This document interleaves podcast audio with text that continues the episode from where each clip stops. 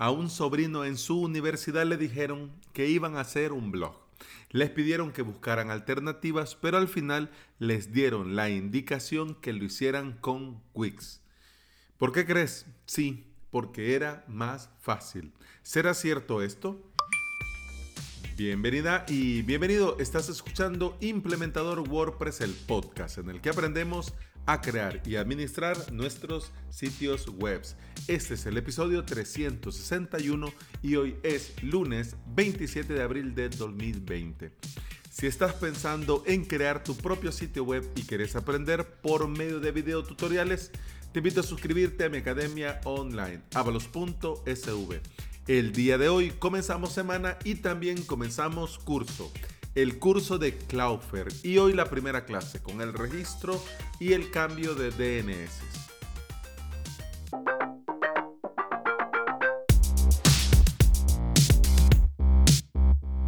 Está llevando primer año de la carrera de comunicaciones y en una de sus materias tiene que crear un negocio y mostrar en un sitio web la información, fotos, información de contacto, misión, visión, etcétera, etcétera. Cuando les dejaron la tarea, les dijeron que iban a hacer un blog, pero por la descripción estaban hablando de un sitio web corporativo. Pero claro, eso lo sabemos vos y yo que estamos en esto de la implementación de sitios web con WordPress. Pero para ellos era un blog. Como implementador WordPress, creador de este podcast y director de la Academia de Cursos Online avalos.sv, ya sabes que yo siempre te voy a hablar las mil maravillas sobre WordPress. Pero tenemos que ponernos la mano en la conciencia y ver un poco más allá de lo evidente y ser completamente sinceros que hay existen muchas más formas de crear un sitio web. Wix es una más. Y bueno, por lo que se ve, es de la que más dinero está gastando, porque por todos lados donde vayas, más en YouTube, Wix, te quiero ver cómo muestro mi en internet, y ahí sale el, bueno, eh, sí, fácilmente, mira qué bonito me quedó y puedo poner esto y puedo poner aquello. Pero bueno, eh, Wix es una más. Pero estamos hablando de, este, de esta rivalidad, digamos, y muy entre comillas, porque los que son de Wix son de Wix y ya está. Y los que somos de WordPress somos de WordPress y ya está. Pero hablemos de esta gente que está en medio y no sabe por dónde tirar. Va, partamos de ahí. Resulta que el obstáculo más grande para usar WordPress es lo más básico, el dominio y el hosting. Ese es el primer gran obstáculo de toda persona que quiere crear su sitio web. Porque primero es a dónde lo pongo y segundo cómo le pongo. ¿Y esto cómo se lo pongo? ¿Y esto por qué se lo tengo que poner? ¿Y por qué tiene que ser .com? ¿Y esto dónde se compra? ¿Y esto dónde lo venden? ¿Y esto por qué es tan barato? ¿Me estarán estafando? Pues no. ¿Ya? Esto para los no técnicos es el primer pero.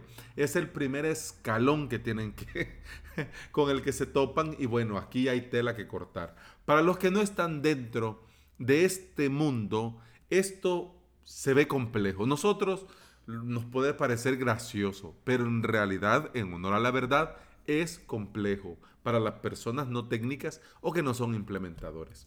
Para esto yo estaba pensando en wordpress.com, porque al igual que Wix, ellos se encargan de toda esta parte técnica.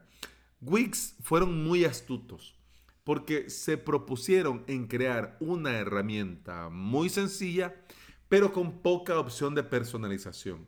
Es decir, esto es tan fácil que cualquiera puede crear su sitio. Bien, pero es tan fácil que por esto mismo hemos sacrificado cierta personalización para hacerlo fácil. En cambio, WordPress pensó en darnos más posibilidades de personalización pero justamente estas posibilidades de personalización son lo que hacen a WordPress menos sencillo de usar. Ojo, cuidado que no estoy diciendo difícil. Ojo, cuidado que no estoy diciendo que, cueste. Es menos sencilla.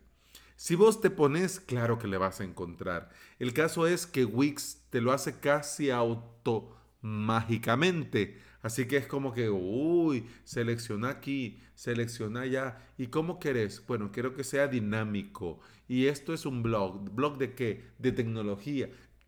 Entonces, como te va agarrando todo así, claro, el resultado es algo muy genérico, pero ya es algo funcional.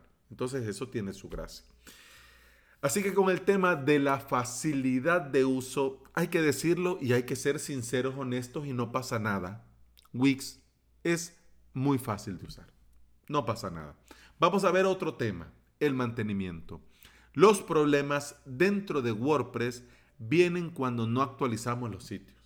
De ahí vienen los sitios hackeados, rotos, caídos y que tienen como 10 plugins sin actualizar y cuatro versiones atrás de WordPress sin actualizar. Entonces viene el usuario que se, se acordó por casualidad que tenía una página web, llega, va, selecciona todo y le da actualizar y ¡boom! Bueno, sí, ¿qué pasa? Pues pasa lo que pasa. Con Wix el mantenimiento es algo, de hecho, que no va a pasar por la mente de nadie, porque ellos hacen todo, ellos actualizan todo y si algo sucede, ellos reparan todo y vos ni te enterás. En WordPress mm, es algo que sí o sí vas a tener que hacerlo vos. Es decir, si vos te metes a esto de wordpress.org, porque wordpress.com es otro tema aparte. Es otro tema aparte que si bien es cierto que ellos llevan toda esta parte técnica, pero centrémonos en Wix y wordpress.org, ¿ya? Porque wordpress.com ya hablamos de precios, hablamos de cosas, pero bueno, el común de los mortales usamos wordpress.org. Entonces en wordpress.org sí o sí vas a tener que ser vos. Y si no querés ser vos, bueno, vas a tener que contratar a alguien, pagarle a alguien que te le lleve el mantenimiento. Porque el mantenimiento no solamente es actualizar plugins, es, va mucho más allá. Estamos hablando de actualizar el core, actualizar el tema, actualizar los plugins, verificar antes de actualizar el core que todo es compatible, hacer copias de seguridad, probar en staging, verificar que todo funcione, verificar el plugin de optimización que siempre dé el tiempo correcto de carga, que siempre esté cargando eh, las peticiones al servidor, que no se haya desconfigurado el Google Analytics, que las fuentes estén cargadas desde el servidor, etcétera, etcétera. O sea, si te pones a darle mantenimiento a un sitio web, pero bueno, en este punto podemos decir que Wix también gana, porque bueno, si ya ellos lo hacen más fácil y si ellos se encargan de todo el problema técnico, bueno, digamos que ya lleva dos de dos. Y estarás pensando, Alex, ¿lo vamos a dejar ganar a Wix? Bueno, no, ya te digo yo que no. Porque claro, no, si no le cambiamos nombre al podcast. Pero si querés una web para algo muy concreto y no le querés dar mantenimiento, ni le vas a poner funciones extras. Bueno, ya te digo, no solo está Wix, está Squarespace, está Webflow, está Jindo, está un enorme etcétera, etcétera, hasta HTML5. Pero ten en cuenta que en estos sitios, Squarespace, Wix, Webflow, em, los datos no son tus datos. Esto que tenés ahí en internet bueno, puedes estar pagándolo y decir que es tuyo, pero no lo es. No son de tu propiedad.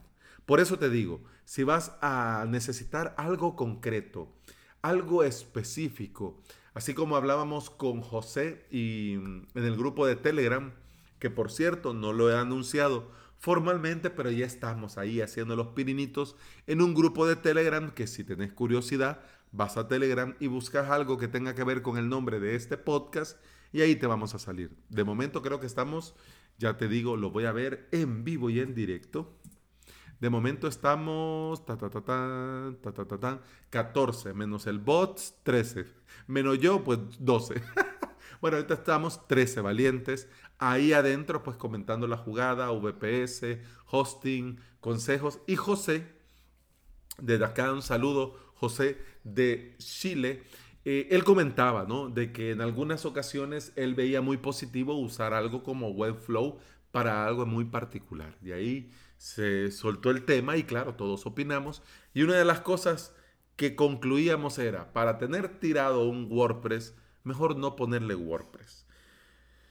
Yo pienso que tenemos que ser sinceros con nuestros clientes y lo, si lo que él necesita no es un WordPress, entonces no vale la pena llevarlo a un WordPress. Porque aunque nosotros sabemos que es lo mejor a futuro, bueno, si no le va a dar mantenimiento y no va a tener nadie detrás, entonces no vale la pena. Bueno, pero al final de todo esto, ¿por qué entonces WordPress si ya vimos que el mantenimiento en Wix es más fácil y si ya vimos que crear un sitio web con Wix es más fácil? Bueno, te cuento, aunque no es el más fácil de usar, WordPress puede aprenderse sin problemas. Te pones y lo aprendes. Es como cuando has pasado mucho tiempo fuera de Elementor o Divi y te querés meter, bueno, claro, en un principio vas a estar dando vueltas y dónde está esto y a dónde encuentro esto, pero luego te encontrás a un amiguete argentino que clic, clic, clic, clic, clic, y ya te mostró Elementor Pro en un par de clics. Saludos, amiguete. Comenzaste con una landing ¿Querés ir a más? Pues no hay ningún problema. Con WordPress vos podés ir creciendo conforme tu proyecto vaya creciendo y no tenés que tirar y volver a comenzar. Ya lo que tenés es una muy buena base. Y esa es una gran ventaja de WordPress. Además, vas a tener el control y la libertad de hacer con tu web lo que vos querrás. Tus datos siempre van a ser tus datos. En tu hosting sos amo y señor. Y los bloques, este modo de crear contenido, esta nueva forma de crear contenido dentro de WordPress, bueno, nos dan muchas posibilidades. Y sin hablar de los plugins que vamos a tener un universo de posibilidades para ampliar la funcionalidad de nuestro sitio web. Yo para este episodio, para hablar con propiedad, dije yo, bueno, voy a crearme una cuenta en wordpress.com para crear un sitio en wordpress.com y me voy a crear uno en wix.com para probar. Vamos a ver. Te voy a decir que la experiencia en Wix a mí me sorprendió. La verdad es que sí, es muy sencillo. Muy, muy sencillo. Pero una vez que está hecho, con poquito lo destrozas. o sea, si vos dejas así la plantilla, estilo Divi, estilo Elementor, y no le tocas nada, obviamente está hecho por manos de un profesional del diseño y sabe colores, proporciones, etcétera, etcétera. Ya, si le metemos manos cavernícolas como yo, que, que no sabe combinar dos colores juntos, entonces ahí sí ya se lía. En el caso de Wix todo fue muy sencillo, pero me quedé con esa sensación de que ya está. Y bueno, si querés que esto quede así, no lo toques ni lo mires. En cambio, con WordPress.com pude cambiar plantilla, toquetear un poco, cambiar aquí, cambiar allá y obviamente pues me sentía mucho más cómodo y sentía que todo iba mejor. ¿Las dos son fáciles de usar? Pues sí. Pero si vos querés algo que debe de perdurar en el tiempo, bueno, tenés que buscar por una alternativa que te acompañe y que no te vaya a dejar tirado en el camino. Wix Hombre, está bien, pero si querés hacer la web de tu negocio o tu marca personal, no lo dudes. WordPress siempre va a ser la mejor opción. Si no sabes exactamente cómo tirar, cómo comenzar, lo del hosting, lo del dominio, con mucho gusto te pones en contacto avalos.sv, me preguntas, me consultas y yo con mucho gusto te echo una mano. Que para eso estamos toda la comunidad de WordPress. Hombre, faltaba más, faltaba menos. Y bueno, eso ha sido todo por hoy. Te recuerdo que puedes escuchar más de este podcast en Apple Podcasts, iVoox, Spotify y en toda aplicación de podcasting que se aprecie. Te voy a pedir el favor porque necesito eh, que te pases por facebook.com barra SV y me dejes una valoración de mi trabajo, de mi podcast, de mi sitio web, en general, de lo que vos querrás, de la página de Facebook, y me dejes una valoración. Porque eh, necesito darle un poco más de movimiento a Facebook. Y con las valoraciones, pues la gente se anima un poquito más a darle like y esto a una página que está bien valorada. Así que no te molesto con nada más, no te voy a mandar a tirar corazones verdes ni a dar me gusta, sino que vas a Facebook y en mi fanpage me dejas una eh, valoración. Y ya, desde ya, eternamente agradecido. Con el podcast continuamos mañana. Hasta entonces, salud. pum, pam, pum, pam, pam, pum, pam, pam, pum, pam, pum,